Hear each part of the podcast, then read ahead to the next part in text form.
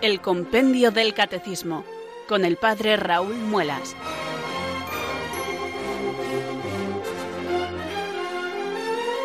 Muy buenas tardes, queridos oyentes de Radio María. Son las cuatro, las tres en Canarias. Bienvenidos a una nueva edición del Compendio del Catecismo. Reciban un saludo muy cordial del Padre Raúl Muelas, que un día más les habla desde estos micrófonos de Radio María, la radio de la Virgen, la fuerza de la esperanza. Sed todos bienvenidos.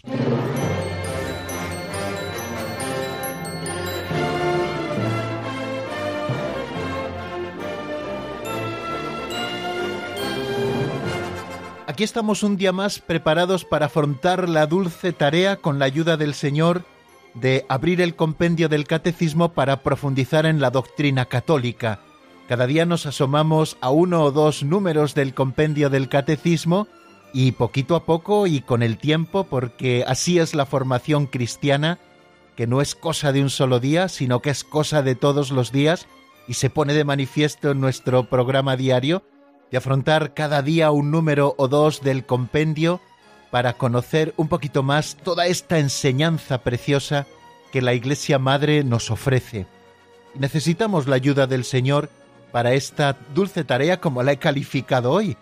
Por eso cada día cuando comenzamos nuestro programa nos ponemos en ambiente de oración para elevar juntos nuestra plegaria al Señor y pedirle que envíe su Espíritu Santo sobre nosotros un Espíritu Santo que ilumine nuestro entendimiento, que fortalezca nuestra voluntad para poder conocer mejor a Dios. Por eso juntos le decimos, Ven Espíritu Santo, llena los corazones de tus fieles y enciende en ellos el fuego de tu amor. Envía Señor tu Espíritu que renueve la faz de la tierra. Oh Dios, que llenaste los corazones de tus fieles con la luz del Espíritu Santo, concédenos que, guiados por el mismo Espíritu, sintamos con rectitud y gocemos siempre de tu consuelo. Por Jesucristo nuestro Señor. Amén.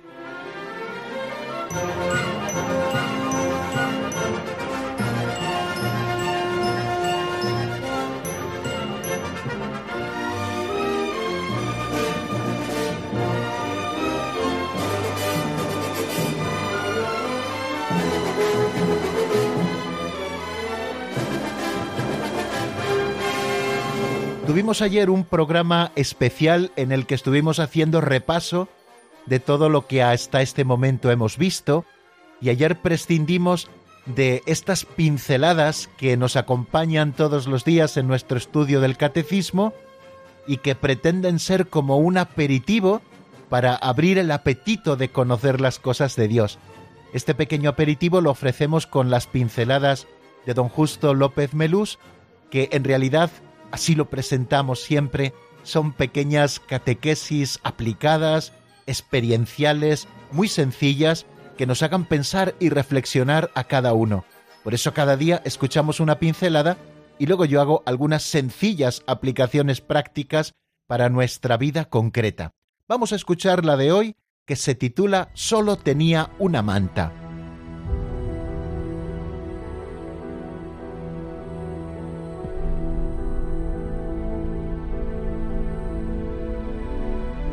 Solo tenía una manta. Nos creamos muchas necesidades que, en realidad, son innecesarias. Nos parecían imprescindibles y si probamos, veremos que podíamos vivir sin ellas. Es lo que pasa con las rebajas. Se ahorra dinero, pero es un error, porque se compran cosas que no se necesitan. El que quiera ser libre tendrá que defenderse de la sociedad de consumo, de los medios de comunicación, que quieren convencerlo de que no se puede prescindir de ciertos productos. Está hecho para usted, usted se lo merece todo. Vinova, el discípulo de Gandhi, tenía por todo tesoro una manta. Por la noche le servía de cama, durante el invierno de abrigo, cuando llovía de paraguas, cuando el sol arreciaba de toldo y cuando recibía alguna visita de alfombra. Necesitaba poco, y lo poco que necesitaba, lo necesitaba poco.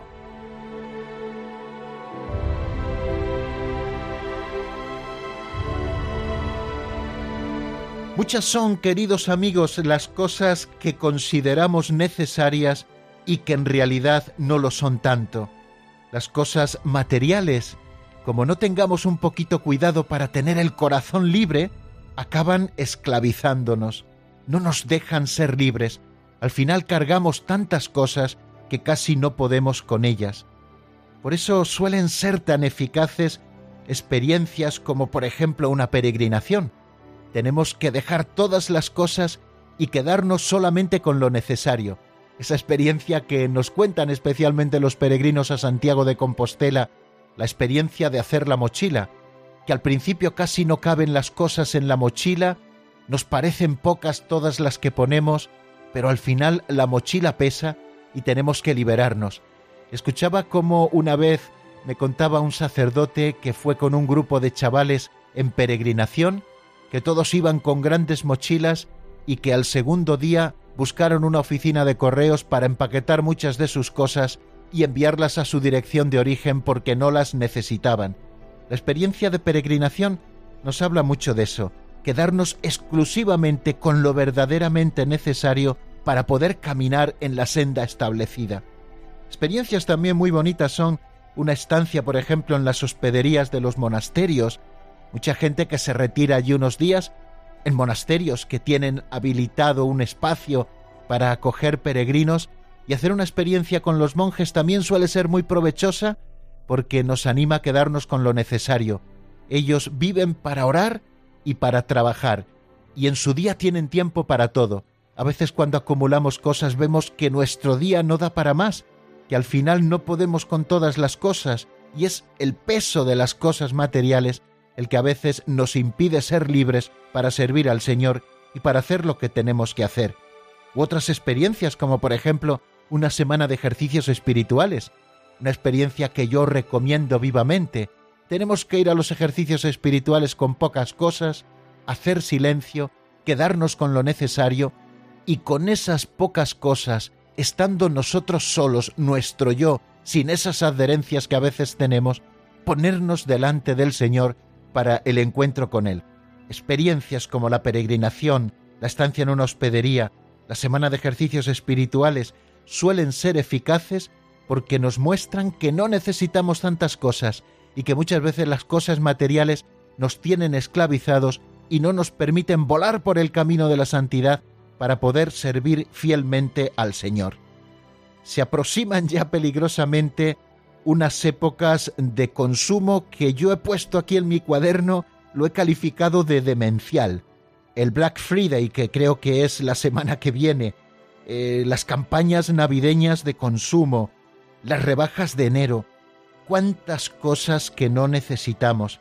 Creo que es importante que este año podamos afrontar esta etapa teniendo a la vista el ejemplo de lo que hemos escuchado en esta pincelada titulada Solo tenía una manta cuántas cosas que no necesitamos. Cargamos nuestras alforjas de cosas y luego no podemos caminar. Nos hunde el peso de lo material.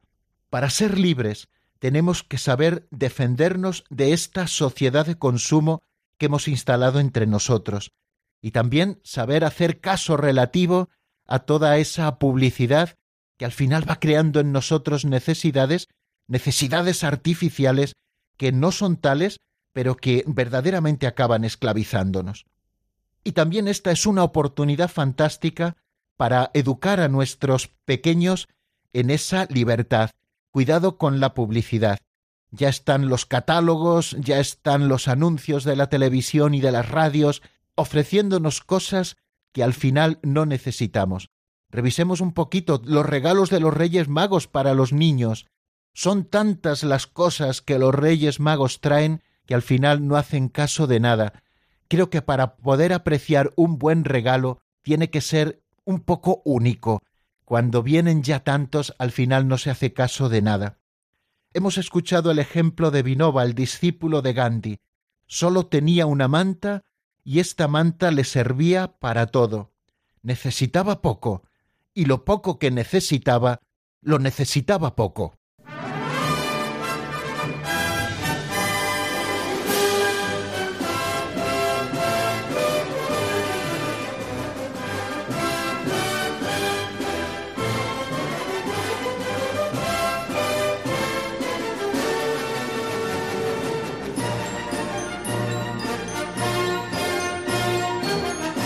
Por eso, amigos, de que necesitaba poco Vinova, pues también nosotros necesitamos poco. Hoy, por no necesitar, no necesitamos ni hacer resumen de lo que habíamos visto en la etapa anterior. Ayer, recuerdan, tuvimos ese programa especial en el que estuvimos haciendo un repaso de todo lo visto hasta ahora. Un repaso sencillo que hicimos en una hora donde pretendimos compendiar 25 horas de radio que son las que hemos dedicado a estos 32 números iniciales del catecismo y que componen la primera sección de la primera parte. Pues así amigos cerrábamos toda esta primera sección del catecismo y hoy nos disponemos a afrontar la segunda. Pero cuando nosotros eh, nos encontramos, si tienen el libro delante, esa página que nos anuncia la segunda sección, la profesión de la fe cristiana, vemos que en ella hay un grabado lo decíamos al principio que entre los muchos subsidios que el compendio del Catecismo de la Iglesia Católica nos ofrece, también son unos preciosos grabados o reproducciones de cuadros antiguos que contienen también diversos aspectos del misterio de la fe. Este con el que nos encontramos en la segunda sección, la profesión de la fe, es el mosaico del ábside del siglo XII de la Basílica de San Clemente de Roma. Creo que el compendio nos ofrece estos dibujos, estos grabados, estas fotografías para nuestro solaz espiritual. No solo se trata de alimentar la inteligencia con ideas luminosas como hace el catecismo en esos números que a modo de preguntas van desgranando la doctrina católica, sino que también lo hace a través de la belleza de esas obras de arte maravillosas que pertenecen al patrimonio inmaterial de la Iglesia y que han servido de catequesis al pueblo de Dios a lo largo de los siglos. Este mosaico del ábside de la Basílica de San Clemente representa el triunfo de la cruz, que es el misterio central de la fe cristiana. En este cuadro se percibe una hermosa planta de acanto, de la que brotan numerosísimas ramas que se extienden en todas las direcciones con flores y frutos. Es la vida de la gracia que crece y a modo de planta frondosa va haciendo llegar la belleza de sus flores y la riqueza de sus frutos en todas las direcciones, a todos los hombres y mujeres de todos los tiempos. La vitalidad de esta planta es significada por la cruz de Cristo, cuyo sacrificio constituye la recreación de la humanidad y del cosmos. Si grande fue la obra de la creación, más grande ha sido la obra de la redención obrada por Cristo con su muerte en la cruz y su resurrección de entre los muertos como primicia de todos los que han muerto. Esta idea se resalta preciosamente en la vigilia pascual, la madre de todas las vigilias. Si grande fue la creación, como vemos en la lectura del libro del Génesis, en esa celebración donde tan profusamente se nos ofrece la palabra de Dios, más grande fue, como dice una de las oraciones que escuchamos después de las lecturas, más grande fue esa obra de la redención obrada por Cristo. El árbol de la cruz, que es un árbol de muerte, un árbol seco, se ha convertido después de que Cristo fuera colgado en ella en el árbol de la vida, ese árbol que da fruto abundante y del cual comemos todos los que después de Cristo hemos venido, y también los justos que antes de Cristo esperaban la visita del Señor que los liberara del lugar de los muertos para llevarlos a la vida definitiva en la visión beatífica de Dios. En este grabado al que estamos haciendo alusión del ábside de la Basílica de San Clemente, Jesús aparece como el nuevo Adán que con el misterio de su pasión, muerte y resurrección hace florecer de nuevo la humanidad, reconciliándola con el Padre.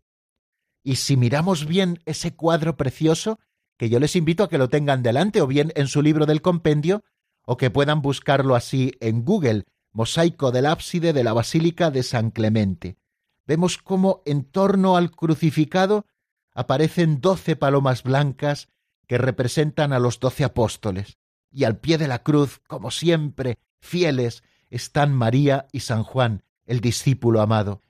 Jesús, viendo a su madre junto a ella al discípulo a quien tanto amaba, dice a su madre, Mujer, ahí tienes a tu hijo. Y luego dijo al discípulo, Ahí tienes a tu madre. Y desde aquella hora el discípulo la acogió en su casa. Cada vez que nosotros vemos la escena del Calvario y junto a ella a María y también a Juan, en él estamos representados todos, porque no solamente le ha entregado eh, a María, Juan como madre, sino que en él nos la ha entregado a todos nosotros para que hagamos lo mismo que hizo San Juan, tomar a María como lo más íntimo y llevarla a nuestra casa como madre y señora nuestra que es. En lo más alto de esta escena, eh, nos describe ese texto del compendio del Catecismo, asoma la mano del Padre, que ofrece una corona de gloria a su Hijo, victorioso sobre la muerte, con su misterio pascual. Por eso Dios lo levantó sobre todo y le concedió el nombre sobre todo nombre, de modo que al nombre de Jesús, leemos en la carta a los filipenses, toda rodilla se doble en el cielo, en la tierra, en el abismo, y toda lengua proclame Jesucristo es Señor, para gloria de Dios Padre. Al pie de la planta, si miran en la parte baja de la reproducción, un pequeño ciervo lucha contra la serpiente del mal, y de la planta que representa el árbol de la redención, fluye un manantial de agua que da vida a cuatro arroyos que simbolizan los cuatro evangelios en los que los fieles sacian su sed, como los ciervos en las fuentes de agua viva, como busca la cierva corrientes de agua, así mi alma te busca a ti, Dios mío. ¿Cómo apagamos esa sed de Dios?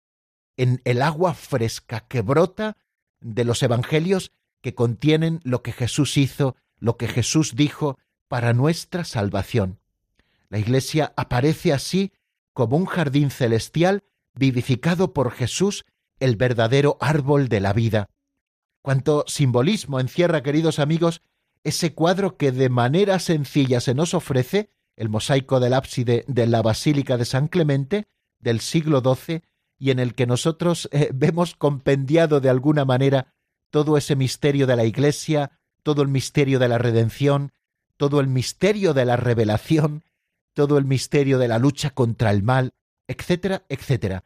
Bueno amigos, dediquen un momento a ver este cuadro que les enriquecerá tanto como el estudio eh, intelectual de los números del catecismo.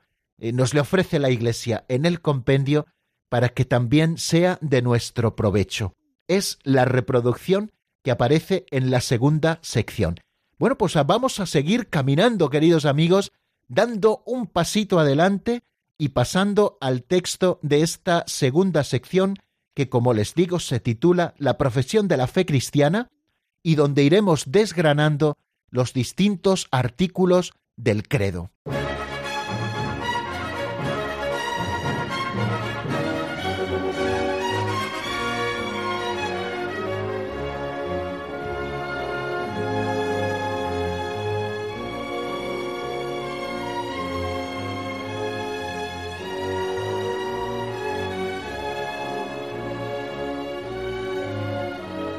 Y lo primero que encontramos al pasar la página que nos enuncia la segunda sección, la profesión de la fe cristiana, con ese cuadro maravilloso del ábside de la Basílica de San Clemente en Roma, lo primero que encontramos después de esa explicación que nos ofrece el propio compendio del Catecismo del cuadro, y que yo les he leído y comentado hace unos momentos, es la reproducción del símbolo de los apóstoles y del credo niceno-constantinopolitano.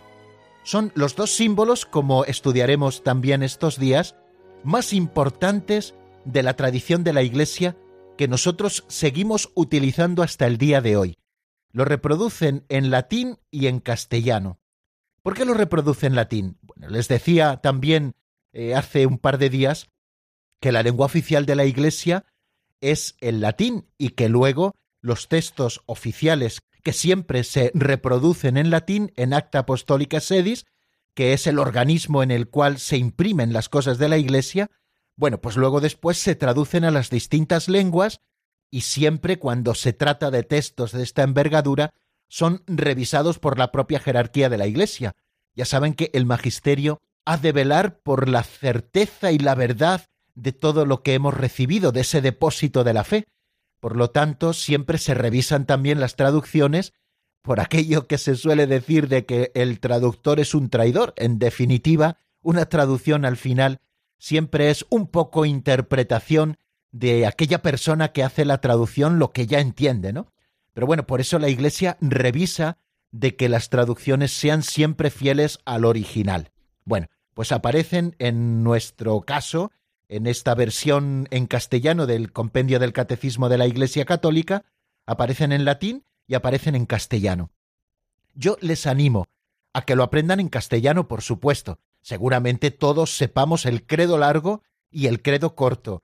El símbolo de los apóstoles es el que llamamos el credo corto y el símbolo niceno-constantilopolitano es el que llamamos el credo largo. Conviene que lo sepamos bien y que además cuando empecemos uno no nos pasemos al otro.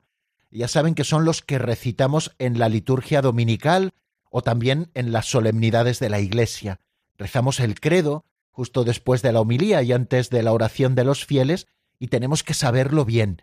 A veces hemos eh, tomado la costumbre, creo que es un poco fea, de solo rezar el credo apostólico, el símbolo de los apóstoles, el credo corto.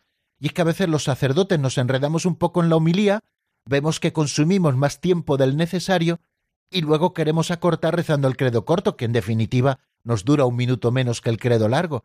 Pero es bueno que los vayamos alternando, porque ambos símbolos manifiestan la fe de la Iglesia. Bueno, y no solo aprenderlos en castellano, yo les propongo un reto, que los aprendamos también en latín, aunque no sepamos propiamente la lengua latina, pero precisamente por ese sentido que la palabra símbolo tiene y que recoge el catecismo mayor de la Iglesia, nos habla de que la palabra griega símbolon significa la mitad de un objeto partido. Eh, nos dice, por ejemplo, un sello, que se presentaba como una señal para darse a conocer. Las partes rotas se ponían juntas para verificar la identidad del portador. El símbolo de la fe es un signo de identificación y de comunión entre todos los creyentes. Creo que por ese sentido que tiene la palabra símbolon, para que nosotros sepamos identificarnos entre nosotros, identificarnos como los que profesan una misma fe contenida en esos símbolos de una manera compendiada, resumida, que en definitiva son fórmulas de expresión de la fe, lenguaje de familia, y para ver si realmente coincidimos en la misma fe con otros creyentes de Francia, de Alemania, de Inglaterra, de Portugal o de los países africanos, pues al final, si conocemos eh, el símbolo en latín, pues al final es la lengua común. Yo una vez tuve una experiencia que me hizo pensar mucho. Recuerdo que estaba celebrando una misa con peregrinos en el Camino de Santiago, peregrinos de distintas nacionalidades, creo que había nueve nacionalidades distintas en aquella misa. Bueno, pues en el momento del Padre Nuestro, era una misa de diario, yo propuse que rezásemos el Padre Nuestro en latín, porque era de alguna manera la lengua común a todos los católicos. Entonces me llevé la sorpresa de que los hablantes de otras lenguas extranjeras sí sabían el Padre Nuestro en latín y todos lo rezaban, pero los hispanohablantes que allí estaban presentes no supieron el Padre Nuestro en latín. Y eso es señal de que hemos perdido algunas cosas que creo que no debemos perder por ese sentido de símbolo de comunión que tienen, que podamos expresar en una misma lengua que es la lengua común de la Iglesia, que no es propiamente una lengua muerta. Hombre, es una lengua muerta en el sentido de que no la vamos hablando por las calles, pero que la Iglesia conserva como ese elemento común. Entonces, evidentemente, no vamos a aprendernos todas las cosas en latín, ni mucho menos, ni se pretende eso, pero sí algunas cosas importantes. La recitación del Padre Nuestro, en latín, la oración que Cristo nos enseñó. Pues es bonito porque nos une a todos los creyentes de todas las lenguas. Y otra de las cosas importantes es que aprendamos el credo. Eh, los antiguos sí se lo sabían, no sabían quizá toda la misa en latín, pero algunas cosas sí, y el credo era una de esas cosas que no solamente se recitaban, sino que incluso el pueblo fiel, sencillo, era capaz de cantarlo en latín. Bueno, pues hay cosas que creo que no debíamos haber perdido. Bueno, pues aquí queda esta propuesta, que aprendamos estos dos símbolos que ahí aparecen, no solamente en castellano, sino que también, eh, para aquel que pueda, en latín, porque formará parte también de las cosas que sabe de su propio patrimonio y le vendrá muy bien en esas grandes celebraciones donde nos juntamos creyentes de diversas lenguas. Esto también se ve muy bien en, en Roma, en las misas con el Santo Padre. Hay partes de la misa que se hacen en italiano, lecturas que se hacen en castellano, en inglés, en francés, pero luego hay cosas que rezamos todos juntos en latín. ¿Y cuáles son esos dos símbolos? Pues el credo de los apóstoles y el credo niceno constantinopolitano. El credo de los apóstoles, voy a recitarlo porque creo que es bueno que lo oigamos nuevamente, así lo repasemos todos interiormente. El credo de los apóstoles, el credo corto. Creo en Dios Padre Todopoderoso, Creador del cielo y de la tierra. Creo en Jesucristo, su único Hijo nuestro Señor, que fue concebido por obra y gracia del Espíritu Santo. Nació de Santa María Virgen, padeció bajo el poder de Poncio Pilato, fue crucificado, muerto y sepultado, descendió a los infiernos, al tercer día resucitó de entre los muertos, subió a los cielos y está sentado a la derecha de Dios Padre Todopoderoso. Desde allí ha de venir a juzgar a vivos y muertos. Creo en el Espíritu Santo, la Santa Iglesia Católica, la comunión de los santos, el perdón de los pecados, la resurrección de la carne y la vida eterna. Amén.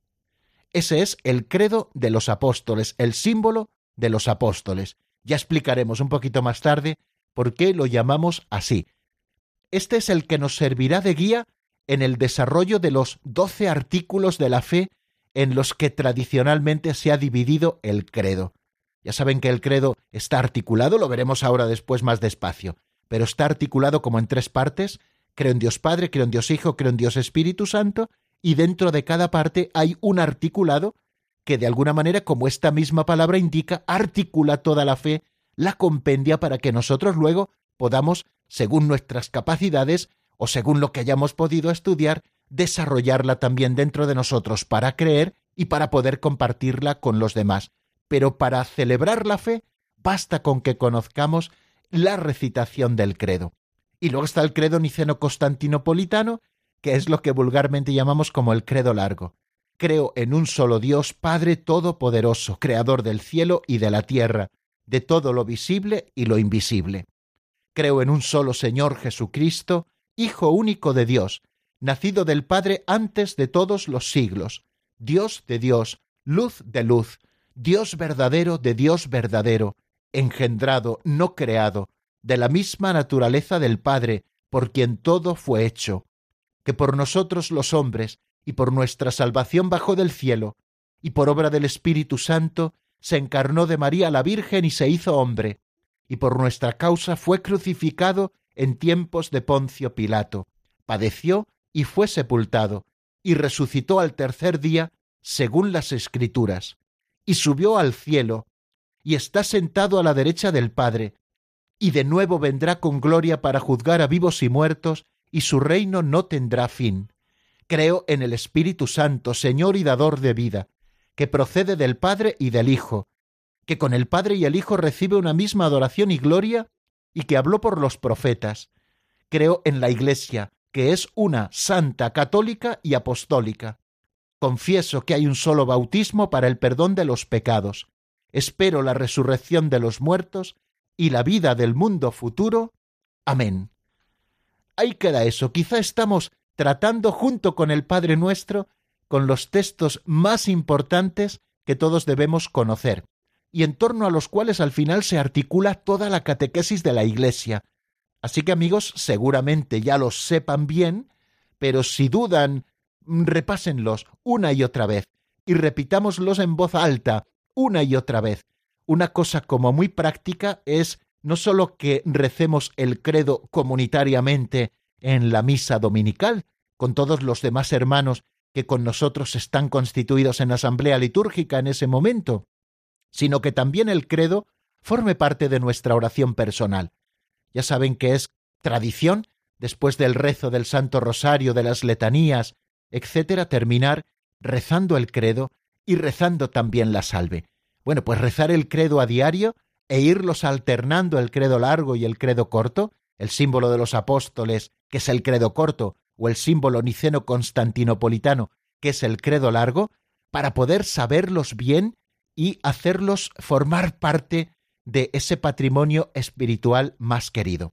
Bueno, pues vamos a detenernos un poquito en nuestro caminar de este programa, pero no para hacer como un intermedio musical, no, no, la música forma parte también del programa, por eso son siempre canciones eh, con contenido religioso, y creo que puede ser una ocasión preciosa mientras escuchamos este tema que nosotros interiormente recitemos el credo y pidamos que Dios incremente, que aumente nuestra fe. El tema que escuchamos es de Gaby and Company y se titula Espíritu de Dios. Está sacado del álbum Muestra tu fe.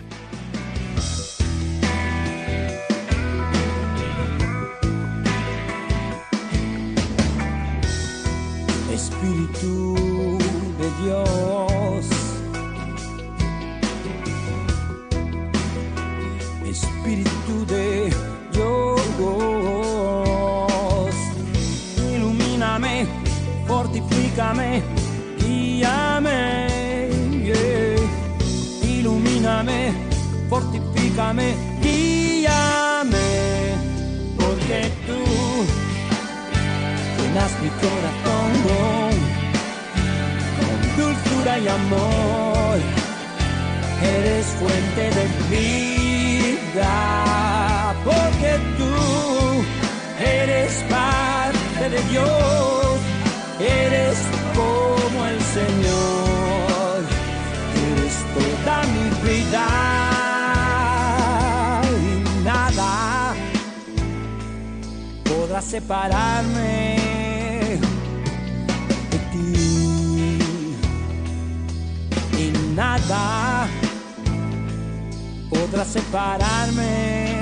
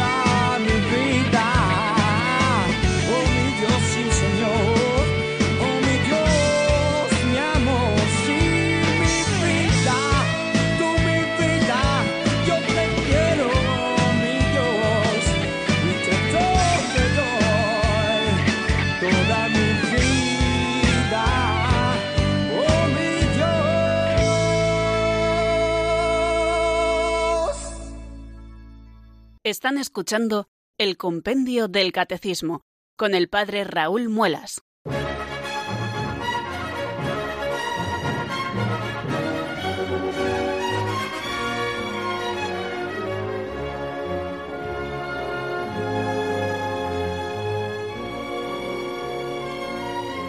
Y en estos minutos que tenemos por delante vamos a dar alguna vueltecita al número 33 del compendio del Catecismo, que se preguntan qué son los símbolos de la fe. Hemos estado hablando de ellos de una manera coloquial y práctica en esta primera parte de nuestro programa y ahora vamos a estudiar ya un poquito más sistemáticamente qué son los símbolos de la fe. Pero primero escuchemos eh, lo que nos dice el compendio en la voz de Marta Jara.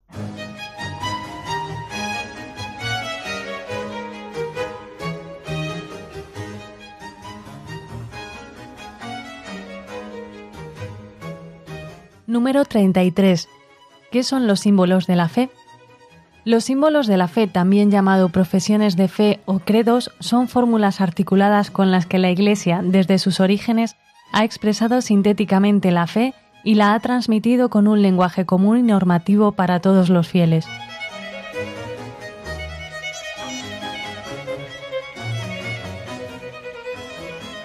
Lo acabamos de escuchar, los símbolos de la fe, también llamados profesiones de fe o credos, son fórmulas articuladas con las que la Iglesia, desde sus orígenes, ha expresado sintéticamente la propia fe y la han transmitido con un lenguaje común y normativo para todos los fieles.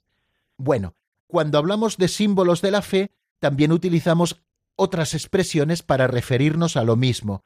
Una de ellas es esa, profesiones de fe, porque son esas fórmulas que nosotros utilizamos para profesar comúnmente la fe, aquella fe que creemos y que está enraizada, por supuesto, en la fe de la Iglesia. También los llamamos credos a los símbolos de la fe. Credos, ¿por qué? Porque en latín eh, la palabra por la que empiezan ordinariamente estas fórmulas, por supuesto las dos más importantes a las que hemos hecho referencia, pero también otros credos o más antiguos o que han ido surgiendo a lo largo del tiempo, emanados por la propia Iglesia, pues suelen empezar con la palabra credo, que en latín significa creo. Y son fórmulas articuladas. Cuando nosotros hablamos de que, por ejemplo, un muñeco es articulado, es porque tiene articulaciones que hacen posible que se muevan sus miembros. Bueno, pues en este sentido tenemos que entender también esas fórmulas articuladas, porque al final están organizadas en artículos, artículos, ¿no? Que son como esas articulaciones que nos permiten diferenciar cuáles son las distintas partes o los distintos focos en los que creemos definitiva cuál es la fe de la Iglesia. Y estas fórmulas articuladas, fórmulas porque son siempre las mismas y están acuñadas, con las que la Iglesia, fijaros eh, esas dos comas que pone ahí, que es muy importante la frase que va al medio, desde sus orígenes, la Iglesia desde sus orígenes, ya encontramos fórmulas de fe en el Nuevo Testamento. Ahora lo vamos a decir. Desde sus orígenes han existido. Y precisamente el credo de los apóstoles tiene su fundamento en el credo bautismal de la Iglesia de Roma, que tiene su fundamento en la época apostólica. Entonces, eh, démonos cuenta cómo desde sus orígenes, desde el principio, la Iglesia ha expresado sintéticamente la propia fe con estas fórmulas, y así también la ha transmitido con su lenguaje común y normativo para todos los fieles, al principio, y existe algún testimonio documental de ello, eh, no se escribía el credo, sino que se transmitía por comunicación oral.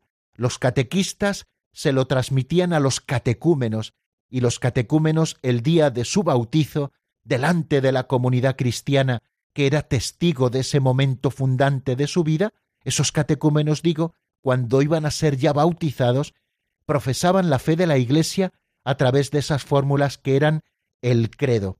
O sea que se transmitía la fe a través de esas fórmulas. Pero es que hoy seguimos haciendo lo mismo, transmitimos la fe a través de esas fórmulas.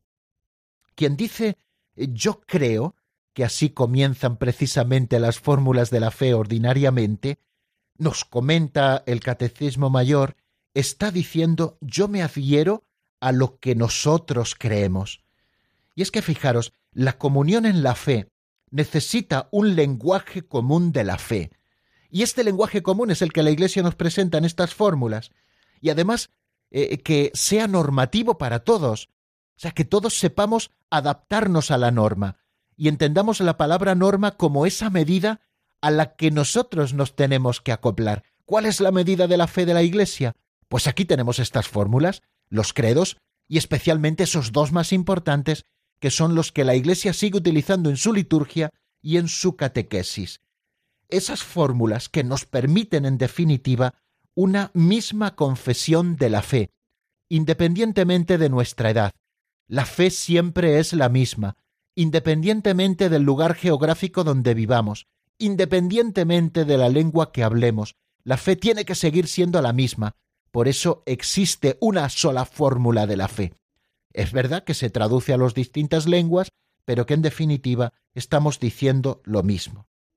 Desde su origen, eh, la Iglesia apostólica expresó y transmitió su propia fe en fórmulas breves y normativas para todos. Antes les decía que ya encontramos este modo de proceder en el Nuevo Testamento. Por ejemplo, si ustedes abren la carta a los romanos en el capítulo 10, versículo 9, dice eh, San Pablo, porque si profesas con tus labios que Jesús es el Señor y crees con tu corazón que Dios lo resucitó de entre los muertos, serás salvo. Fijaros una acuñación de una fórmula concreta, que Jesús es el Señor. Tenemos que profesar como una fórmula de fe antiquísima y muy breve que Jesús es el Señor y que Dios lo resucitó de entre los muertos. Esto que San Pablo presenta era una fórmula ya acuñada que él utilizó, que utilizaban los cristianos de su tiempo, de la época apostólica, y que transmitieron a la siguiente generación. Y si abrimos, por ejemplo, 1 Corintios 15, 3 al 5, bueno, vamos a escuchar la música de Vivaldi, que hace mucho que no la ponemos cuando recitamos algún texto de la Escritura. Eh, leemos en 1 Corintios 15, 3 al 5.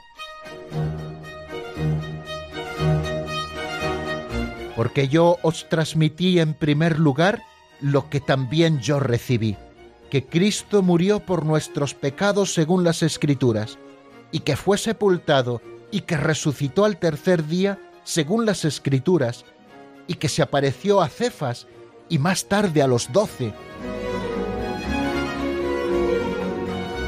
hemos leído hasta el versículo 5. Fijaros, está transmitiendo Pablo en estas palabras escritas fórmulas ya acuñadas que formaban parte de la profesión de fe de los que primero creyeron. Fórmulas breves que más tarde la Iglesia eh, fue aumentando un poco para que recogieran lo esencial de la fe en resúmenes orgánicos y bien articulados, destinados sobre todo a los candidatos al bautismo, como antes les decía. Fijaros qué testimonio tan bonito escuchamos de San Cirilo de Jerusalén. San Cirilo de Jerusalén, que es un santo padre del siglo IV, nos dice lo siguiente, esta síntesis de la fe no ha sido hecha según las opiniones humanas, sino que de toda la escritura ha sido recogido lo que hay en ella de más importante para dar en su integridad la única enseñanza de la fe. Y como el grano de mostaza contiene en un grano muy pequeño gran número de ramas, de igual modo este resumen de la fe encierra en pocas palabras todo el conocimiento de la verdadera piedad contenida en el Antiguo y en el Nuevo Testamento. O sea que en los símbolos de la fe está recogido lo esencial, que ya contiene en sí, solo hace falta desarrollarlo, pues como la semilla de mostaza, que es muy pequeñita, pero que ya contiene en sí la virtualidad de hacerse un árbol grande. Pues así es el símbolo de la fe. Es muy pequeñito, lo podemos aprender todos. Los niños más pequeños lo aprenden ya en la catequesis y algunos incluso van a la catequesis de primera comunión sabiéndolo ya de memoria porque lo han aprendido con sus padres. Fundamental, queridos amigos, la catequesis doméstica, la catequesis en casa. Gastemos tiempo con los niños no sólo en enseñarles las primeras oraciones, para que recen por la noche o por la mañana, sino también enseñarles ya los rudimentos de la fe y que ya lleven aprendido el credo para que luego no se les olvide. Creo que es importante que en casa esto se enseñe para que luego en la catequesis parroquial se fije mucho más y se pueda desarrollar un poquito más, pero no partiendo de cero, sino partiendo ya de esa enseñanza primera que los niños ya han recibido. Porque ya les digo, en las fórmulas de fe, como en una semilla ya está contenido lo que después se va a desarrollar por ese crecimiento en la fe y en la comprensión de la fe que tenemos que tener los creyentes. Bueno, pues yo creo que ya estamos con el tiempo cumplido. Vamos a escuchar otro tema eh, musical antes de pasar a ese momento siempre esperado de comunicación con los oyentes. Llámenos si ustedes quieren hablar con nosotros al 91005 9419 91005 9419 y inmediatamente después que escuchemos esta canción que es de Carmen Rosa, que se titula Dulce Compañía y que es del álbum Nuevo Amanecer, pues dentro de un momentito estamos con ustedes de nuevo.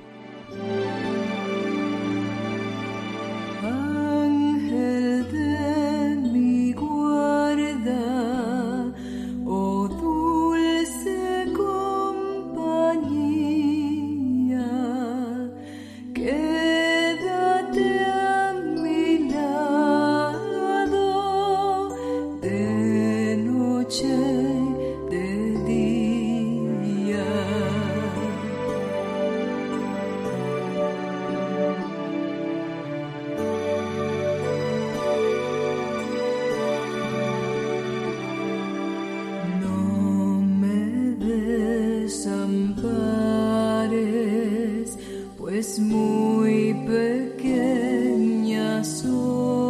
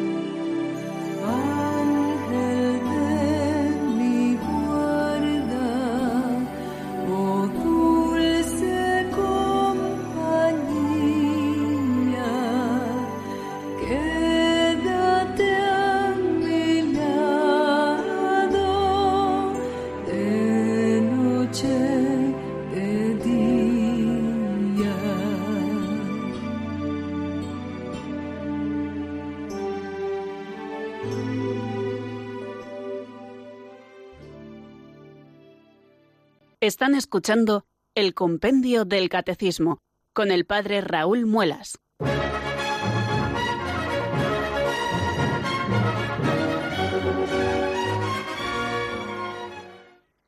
Bueno, queridos amigos, son casi casi ya las 5 menos 10 eh, de la tarde de este día 15 de noviembre del año 2018 y estamos aquí en el Compendio del Catecismo, siempre en la sintonía de Radio María que nos hace compañía que nos introduce la palabra del Evangelio en nuestra propia casa, que nos ayuda a amar más a la Santísima Virgen. Y vamos a comenzar esta última parte de charla con los oyentes. Tenemos ya una primera llamada desde Palencia, que es Isabel. Buenas tardes y bienvenida, Isabel. Sí, hola, buenas tardes, don Raúl. ¿Qué tal? ¿Cómo estás? Mm, pues bien, muy contenta de hablar con usted de nuevo. Le conozco personalmente de, de su paso por aquí, por Palencia y, bueno, le echamos mucho de menos, vaya por anticipado, por supuesto, y, la verdad es que ha sido un descubrimiento el encontrarle en Radio María. Ahora ya estoy enganchada a este programa todos los días. Qué bien. Pero es una suerte, sí. Yo quería, don Raúl, hacerle, bueno, pues un par de preguntas. Mm. Eh, tengo una duda, es decir, desde luego el credo es fundamental, pero yo quería saber, ¿es muy ortodoxo que en las celebraciones se sustituya el rezo del credo por estas tres preguntas que se hacen? ¿Crees en esas tres que se hacen, no? Si eso es correcto. Y luego, por otra parte, eh, incluso en las lecturas, ¿es correcto, por ejemplo, en una misa de domingo, suprimir una lectura o suprimir párrafos de una lectura? Pues eh, no, no. Empiezo respondiendo a la última, eh, precisamente por lo que vimos de la importancia de la palabra de Dios y cómo la Iglesia quiere alimentarnos con, la Sagrada Escritura. Por eso en, la Santa Misa siempre se leen los domingos, especialmente, se lee una, una primera lectura del Antiguo Testamento, un salmo, eh, una lectura del Segundo Testamento y luego la proclamación del Evangelio, ¿no? Como momento especial que nos ponemos todos de pie para escucharlo, etcétera. Y no se debe suprimir o sustituir ninguna de estas lecturas o, recortar, a no ser las eh, opciones que ya nos ofrece el propio libro, el propio leccionario. Nos ofrece a veces la opción de leerla o más larga o más corta eh, para poder hacer adaptaciones eh, a la celebración concreta según el criterio del celebrante, ¿no? Pero no, no se deben sustituir nunca por, por eh, otras lecturas que no sean de la palabra de Dios, ni por esas que la Iglesia ha seleccionado y que son las lecciones precisamente para ese día. No en vano se llama leccionario el, libro que contiene la palabra de Dios eh, para leer luego en la liturgia. Entonces, esas lecciones tenemos que respetarlas muy bien porque son fundamentales para eh, la formación en la fe y para ir leyendo toda la Sagrada Escritura, tal y como la Iglesia nos lo propone en tres ciclos. Y a propósito de lo del credo, si se puede eh, hacer eh, el cambiar el credo por esas preguntas. Bueno, hay algunas celebraciones concretas en que incluso lo recoge así la propia liturgia. Me estoy acordando ahora, por ejemplo, de la vigilia pascual. ¿no? Es una vigilia con un alto sentido bautismal, eh, toda la tercera parte, antes de la última parte, la cuarta, que es la eucarística, antes viene la liturgia bautismal haya no bautismos, hacemos esa liturgia. ¿no? Si hay liturgia bautismal, se bendice la fuente bautismal, si no, se bendice el agua para luego esperjar a los fieles en ese momento concreto. Eh, y entonces ese día, precisamente por la vinculación que esta vigilia tiene con, con nuestro propio bautismo, eh, sí que se pide que se haga así. Y también en algunas otras celebraciones se puede sustituir la recitación del credo por esas preguntas que son también las que recoge propiamente la liturgia y que están en ese sentido tasadas. ¿Por qué? Porque eh, se pregunta eh, exactamente por los doce artículos que aparecen en el, en el credo mm, de los apóstoles. Entonces, bueno, pues eh, no sé, más o menos creo que queda respondida así la pregunta que nos hacía Isabel desde Palencia y que me alegro muchísimo de haber podido contestar y haber podido charlar con ella. Eh, siempre que entra una llamada de Palencia, eh, pues como que ay, mm, se pone uno como más nervioso en el buen sentido de la palabra, ¿no? Por todo el cariño que, me une a esa tierra en la que he estado pues 21 años eh, de sacerdote y a la que sigo también muy vinculado, no solo afectivamente, sino sacerdotalmente, ¿no? Y por el conocimiento de tantos fieles, tantas familias queridas, como allí tengo y, a las que, bueno, ahora menos de lo que quisiera, pero de vez en cuando, pues también participo allí en alguna celebración. Bueno amigos, eh, vamos a poner el punto final a este programa de hoy. Este programa de hoy con el que hemos comenzado ya esta segunda sección de la primera parte, donde vamos a empezar a desgranar ya bien prontito los contenidos de la fe católica, tal y como los recoge el, el símbolo de los apóstoles, el credo corto, aunque luego también especificamos así lo hace el compendio del catecismo y así lo hace también el catecismo mayor, con otras observaciones de ampliación que el credo niceno constantinopolitano nos hace. Pero bueno, vayamos poquito a poco y ya verán qué bonita es nuestra fe. Amigos, que pasen una feliz tarde y mañana, si Dios quiere, que será viernes, pues aquí estaremos a las cuatro de la tarde en la península, a las tres en Canarias, compartiendo nuevamente la doctrina católica. La bendición de Dios Todopoderoso, Padre, Hijo y Espíritu Santo, descienda sobre vosotros y permanezca para siempre. Amén. Hasta mañana, si Dios quiere, amigos.